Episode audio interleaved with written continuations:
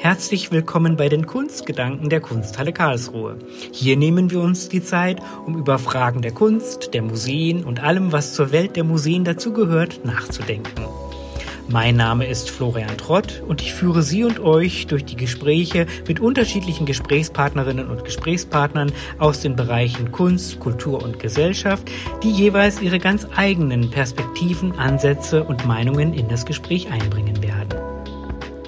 Ganz herzlich willkommen beim Podcast der Kunsthalle Karlsruhe, den Kunstgedanken. Vielen Dank, liebe Jacqueline Scheiber, dass du dir die Zeit für unsere Kunstgedanken nimmst. Und ich möchte gerne auch dir zum Einstieg die Frage stellen, was kann denn Kunst leisten? Ja, ich freue mich auch sehr, dass ich da teilhaben darf und mitsprechen darf.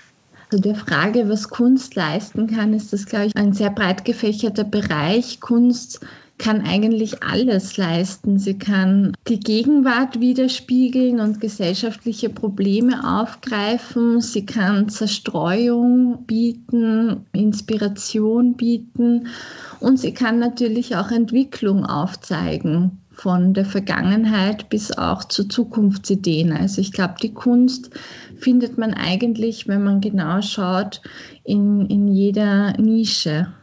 Das ist sehr spannend. Also es ist ein Ansatz zu sagen, wir sind eigentlich überall von Kunst umgeben und es ist deshalb interessant, sich auch darauf einzulassen, um einfach auch drüber nachzudenken, sich Gedanken zu machen. Und da würde sich für mich als Frage anschließen, wie du denn der Kunst begegnest.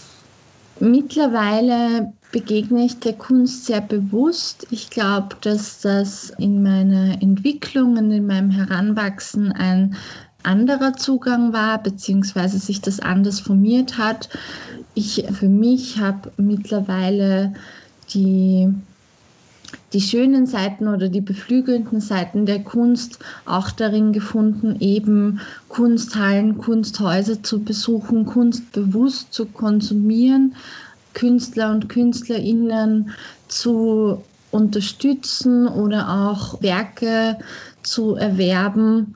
Also sei es im Bekannten- oder Freundeskreis einfach deren Projekte zu unterstützen, als auch große und kommerzielle Künstler und Künstlerinnen zu betrachten und mich mit ihnen auseinanderzusetzen. Und gibt es da etwas, worauf du besonders achtest oder was dich andersherum gefragt, was dich besonders anspricht bei der Begegnung mit Kunst oder vor der Entscheidung, einen Künstler, eine Künstlerin zu unterstützen, indem man ein Werk erwirbt? Was mich besonders anspricht, ich glaube, das ist natürlich eine ästhetische Frage. Das ist eine Frage vom der Tagesverfassung oder auch der emotionalen Lage. Ich finde ja, dass Kunst hoch emotionalisiert ist und sein sollte. Und wenn Kunst trifft, dann hat das immer irgendeinen persönlichen Bezug. Und insofern geht es mir da in den verschiedenen Lebensphasen mit verschiedenen Künstlerinnen unterschiedlich, aber ich habe meinen Zugang zur Kunst zuerst auch vor allem über die Fotografie gefunden und habe mich erst in den kürzlich letzten zwei Jahren mit Malerei und Bildhauerei ein bisschen auseinandergesetzt und kann dem immer mehr abgewinnen, auch vor allem weil ich so einen großen Respekt auch vor der Technik hege. Und ich glaube, es ist auch eben so die, die Wertschätzung für die Ausbildung der Fähigkeiten dahinter, die mich dann sehr anspricht. Also ich glaube, dass je aufwendiger Kunstwerke gestaltet sind, desto mehr beeindrucken sie mich auch oft. Ah ja, das ist ein sehr interessanter Gedanke. Danke für diesen doch auch sehr persönlichen Einblick wie du auf Kunst zugehst. Nun sind wir in Deutschland und es ist in Österreich nicht anders, ja im zweiten Lockdown der Covid-19-Pandemie. Kannst du sagen, dass sich die Rolle und die Bedeutung von Kunst und Kultur für dich dadurch verändert hat? Natürlich ist es plötzlich zu einem ran gut geworden. Also ich habe es in meinem sehr privaten Umfeld erlebt, dass man sich vorgenommen hat, Ausstellungen anzusehen, dass man einen Drang verspürt, vor allem die Kunst- und Kulturbranche irgendwie auch zu unterstützen. und dann mit diesen Einschränkungen konfrontiert ist, die, glaube ich, für die Kulturschaffenden und die Künstlerinnen massiv Belastungen bedeuten, die in sehr prekäre Situationen drängen. Und da ist, glaube ich, der digitale Raum eine Möglichkeit, zumindest in einem geringeren Ausmaß Kunst zu platzieren und den Dialog weiterhin aufrechtzuerhalten. Also ich sehe es als eine, ja, eine Chance, da weiterhin auch präsent zu bleiben und im Austausch zu bleiben. Und für mich spielt das eine sehr große Rolle. Also ich merke schon, dass ich da viel aufmerksamer geworden bin und auch durch die Offenlegung dieser Missstände aus den verschiedenen Kulturinstitutionen heraus entsteht da schon eine Betroffenheit und die Bemühung, das irgendwie auch zu unterstützen oder auch irgendwie dahinter zu sein. Ich glaube, es ist ein wahnsinnig wichtiger Teil unserer Gesellschaft und das macht schon was mit einer Gesellschaft, wenn Kunst und Kultur so ausgeklammert wird. Ja, davon bin ich auch fest überzeugt, dass gerade in diesen Zeiten jetzt, wo wir nicht ins Theater gehen können, keine Konzerte erleben können, keine Museen besuchen können, keine kulturellen Angebote allgemein wahrnehmen können, dass man da besonders deutlich spürt, welche Rolle diese Angebote haben. Und natürlich sind, ich spreche jetzt mal für die Entwicklung hier in Deutschland, hat die Pandemie natürlich auch deutlich, sage ich mal, einige Missstände im Kulturbereich auch nach vorne gebracht. Ähm, die Lage von Solo-Selbstständigen, deren ja, Einkommen jetzt wirklich schon lange Zeit in Gänze weggefallen ist. Du hast in deiner Antwort eben gerade auch schon das Thema Digitales angesprochen. Du hast ja dankenswerterweise auch einen Beitrag zu unserem Digitalprojekt Art Off geleistet und hast darin dargelegt, wie lange dir Kunst nicht zugänglich war. Mhm. Und deshalb die Frage an dich, kann aus deiner Sicht das Digitale hier Schwellen abbauen und vielleicht auch Berührungsängste nehmen? Davon bin ich überzeugt. Also ich würde sogar sagen, dass das digitale Schwellen abbauen muss und das befürwortet auf jeden Fall. Also gerade der Mut auch von, verstaubten institutionellen Ressentiments in einen Raum zu gehen, der für junge Menschen ein barrierefreier sein kann, kann Ängste abbauen und kann auch ein bisschen diese Prestige abbauen, die ja für viele Menschen, die aus einer anderen Schicht, aus einer anderen Gesellschaftsklasse stammen, abschreckend wirken kann. Und so war das für mich auch, dass ich mich in jungen Jahren nicht ins Museum getraut habe, gar nicht wusste, was man da tun soll und erst sozusagen durch die Berührung im digitalen Raum gemerkt habe, okay, da gibt es schon Sachen, die mich ansprechen und da gibt es auch Dinge, die, die was in mir bewegen und ich würde mir das gern mal in echt anschauen. Also ich glaube schon, dass das Digitale das wahre Erlebnis nicht ablösen darf und dass der Besuch und das die reale Interaktion eine sehr wichtige ist. Aber ich glaube, es kann einfach die Schwelle und die Barriere verringern und mehr inklusiver, also mehr Inklusion schaffen.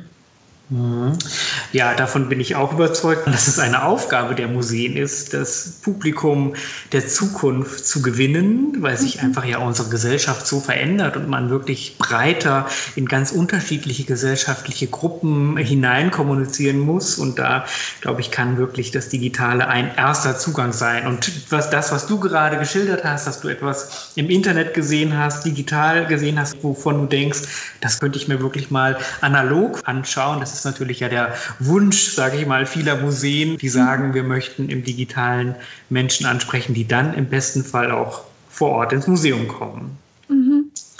Ja, du bist ja ich habe das große Porträt über dich in der Zeit gelesen. Eine sehr, sehr erfolgreiche Person. Du bist Autorin, Kolumnistin, Content-Kreatorin und das alles in Anführungsstrichen gesprochen nebenbei, neben einem Hauptberuf. Du bist hauptamtlich Sozialarbeiterin.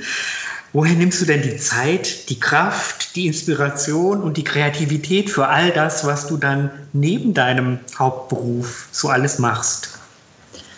Ich glaube, das ist einfach der innere Drang, auch mit den Dingen, die ich erlebe, in meinem alltäglichen Dasein, das in irgendeiner Form dem Ausdruck zu verleihen. Das ist natürlich die eine Seite. Die andere Seite ist, ich habe zuvor drei Jahre sehr viele, also eine sehr hohe Wochenstundenanzahl gearbeitet im Sozialbereich, also bis zu 50 Stunden die Woche. Da habe ich gemerkt, dass einfach meine Kreativität und der Platz, mich zu verwirklichen, immer verringert wurde und habe dann in diesem Frühjahr beschlossen, ich möchte dem doch mehr Raum schaffen und habe dann eben auch meine hauptberufliche Tätigkeit im Stundenausmaß ein bisschen verringert und merke einfach, das ist für mich ein total schöner Ausgleich mittlerweile. Ich bin an vier Tagen die Woche sozusagen die Sozialarbeiterin. Ich mache diesen Beruf wahnsinnig gerne. Er gibt mir auch unglaublich viel Inspiration und immer wieder auch Bodenhaftung, die ja in der Kunst- und Kreativbranche manchmal verloren geht, dass man so wirklich mit den realen gesellschaftlichen Problematiken hautnah konfrontiert ist und Menschen vor einem sitzen, die sich in prekären Lebenssituationen befinden. Und das versuche ich halt dann auch mit, mit meiner Stimme oder mit dieser Plattform, ähm, die mir möglich gemacht wurde, zu nutzen und auch einen Dialog immer zwischen diesen beiden Welten zu schaffen. Und ehrlich gesagt fühlt sich das natürlich auch nicht wie zusätzliche Arbeit an, sondern ist für mich eine Art Selbstverständlichkeit. Ich bin seit mittlerweile mehr als zehn Jahren in diesem Bereich des Schreibens tätig und das brauche ich auch. Aber natürlich zeigt sich das, dass das schon auch Arbeit sein kann und dass ich mir das gut einteilen muss. Und das habe ich dieses Jahr ein bisschen mehr gelernt als in den Jahren zuvor. Das klingt gut. Ich fasse mal das zusammen, um einfach auch sicher zu gehen, dass ich es richtig verstanden habe. Also es geht dir auf der einen Seite um, sage ich mal, ein Stück weit ja einen kreativen Ausgleich zu dem Hauptamtlichen, aber du möchtest natürlich auch, oder so habe ich es verstanden, das, was dir im Berufsalltag als Sozialarbeiterin begegnet, die verschiedenen Schicksale und die verschiedenen Menschen, darüber reflektierst du ja auch in dem, was du dem Nicht-Hauptamtlichen so alles machst, richtig? Habe ich das richtig verstanden? Ja, genau. So würde ich das, so könnte man das gut zusammenfassen, ja. Schön, also vielen Dank für diesen Einblick in deine Motivation und in deine Beweggründe. Und damit nähern wir uns auch tatsächlich schon dem Ende unseres Gesprächs. Und unser Podcast endet immer mit der Frage an die Gesprächspartnerinnen und Gesprächspartner, ob die Person denn eine Vision vom Museum hätte. Hast du eine Museumsvision? Meine Vision von Museen wäre tatsächlich, dass sie wie wir schon besprochen haben, eben zugänglicher ist, was ich ganz schön finde in Österreich. Ich weiß nicht, wie das in Deutschland ist. Da wurde vor einigen Jahren schon, ich glaube, ich habe es knapp verpasst, alterstechnisch, aber vor einigen Jahren wurde festgesetzt, dass Personen unter 18 kostenlos ähm, Museen nutzen können und Kunsthallen nutzen können. Das heißt, die werden so gefördert, dass die Jugendlichen da einen kostenlosen Zugang haben und das auch zu Aufenthalts- und Diskursräumen geworden ist. Das finde ich eine ganz schöne Idee. Und natürlich auch eben der weitere Ausbau ins Digitale. Also ich habe auch jetzt durch meine eigene Arbeit beobachtet, wie zum Beispiel hier in Niederösterreich die Landesgalerie immer wieder Projekte umgesetzt hat, wie Kolumnen oder verschiedene interaktive Tools, die für Digital Natives, wie man so schön sagt, ansprechbarer sind.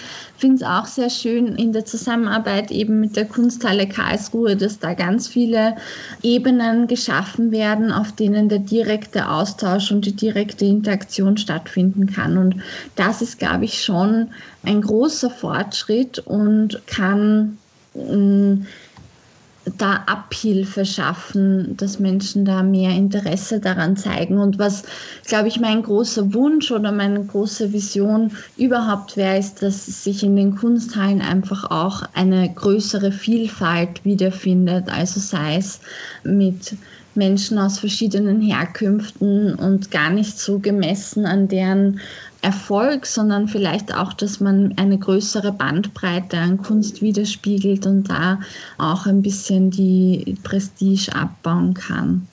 Ja, vielen Dank für diese Museumsvision, die du gerade uns skizziert hast. Das ist ein Appell an die Öffnung der Museen, auch im analogen Zugänge zu schaffen, Diskursräume zu eröffnen und ich habe es verstanden, auch als Appell im digitalen zu experimentieren, sich da auszurichten, um dort auch Zugänge zu schaffen, die so vielfältig wie möglich sind. Ganz herzlichen Dank, liebe Jacqueline Scheiber, für deine Zeit, für deine Kunstgedanken, die du mit uns geteilt hast.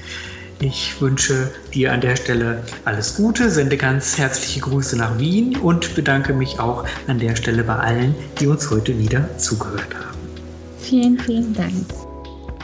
Wir hoffen, dass es Ihnen und euch gefallen hat und freuen uns auf Feedback in den sozialen Medien, per Mail an digital.kunsthalle-karlsruhe.de oder in den Bewertungen. Bis zum nächsten Mal.